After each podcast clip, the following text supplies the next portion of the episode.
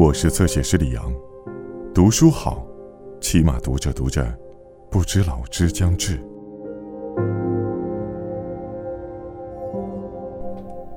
在自己喜欢的时间，按照自己喜欢的方式，去做自己喜欢的事情。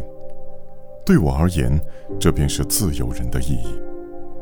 与其做一个不得不在乎世人眼光、穿一身不自在的礼服的艺术家。还不如做个随处可见、普普通通的自由人。村上春树，我的职业是小说家。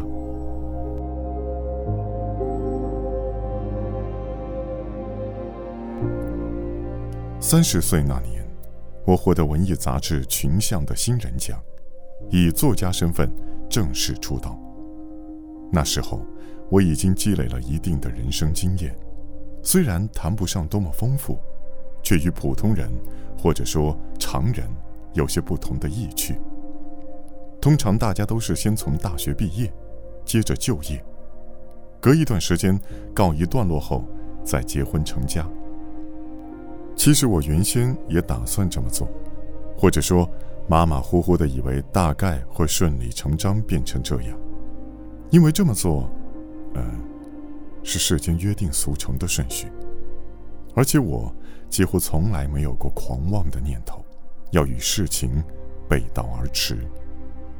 实际上，我却是先结婚，随之为生活所迫开始工作，然后才终于毕业离校的，与通常的顺序正好相反。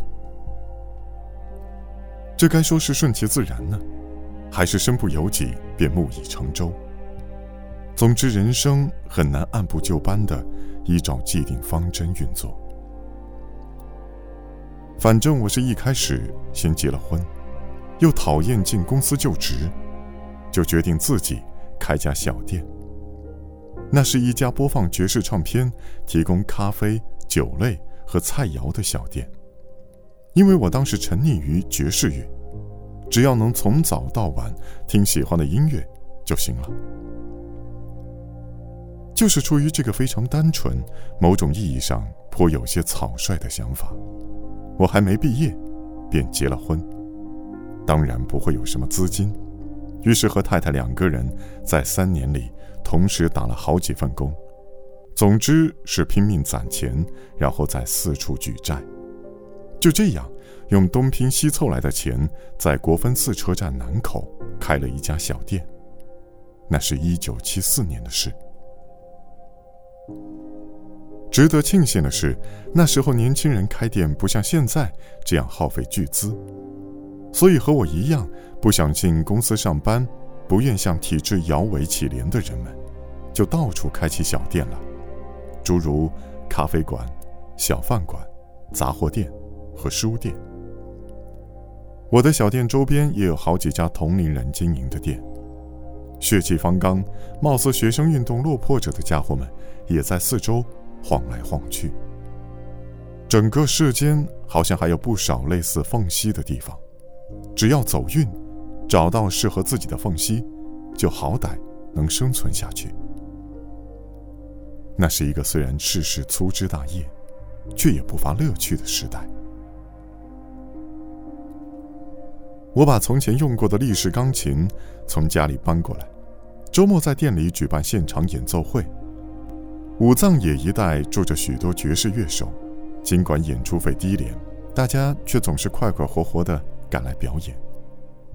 像向井资春了，高濑亚纪了，山本喜代志了，大友义雄了，泽松孝夫了，古泽良治郎了，渡边文男了，可真让人开心啊！他们也罢，我也罢，大家都很年轻，干劲十足。嗯。遗憾的是，彼此都几乎没赚到什么钱。虽是做自己喜欢的事情，但毕竟负债累累，偿还债务颇为艰苦。我们不单向银行举债，还向朋友借款。好在向朋友借的钱没几年就连本带利还清了。每天早起晚睡，省吃俭用，终于偿清了欠债。尽管。这是理所应当的事情，当时我们过着非常节俭的斯巴达式的生活，家里既没有电视，也没有收音机，甚至连一只闹钟都没有，也几乎没有取暖设施。寒夜里，只好紧紧搂着家里养的几只猫咪睡觉，猫咪们也使劲往我们身上贴过来。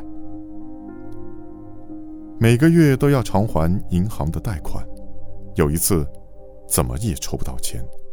夫妻俩低着头走在深夜的路上，拾到过掉在地上的皱巴巴的钞票。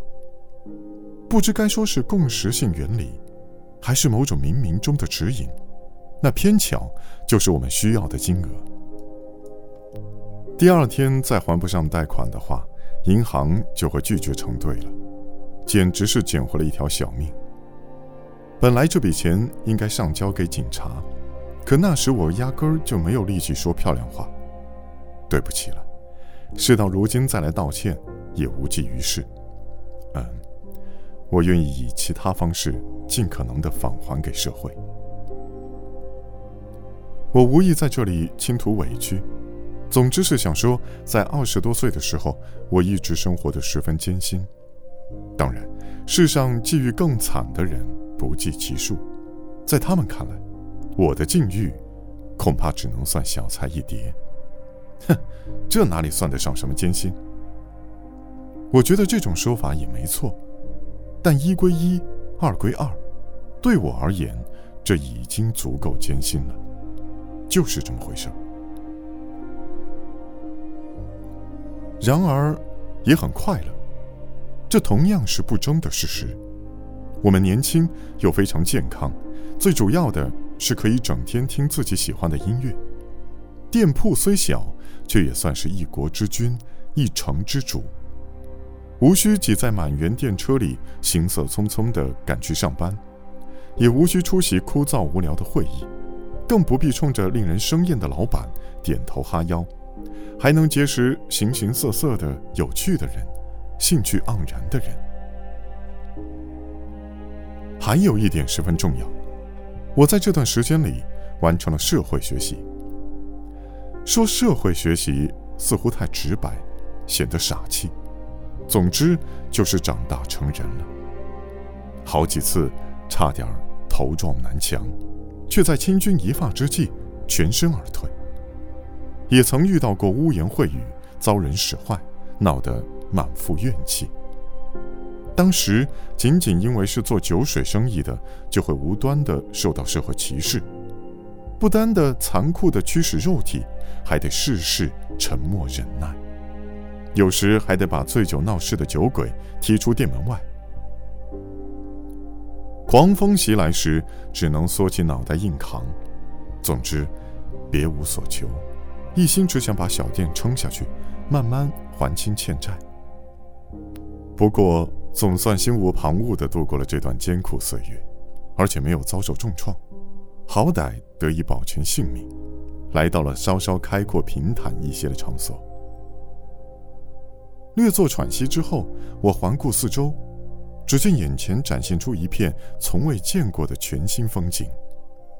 风景中，站着一个全新的自己。简而言之，就是这样。回过神来。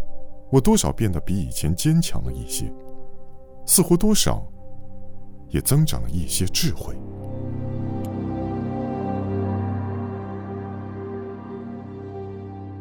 更多精彩内容，请在新浪微博、微信公众号关注“侧写师李昂”。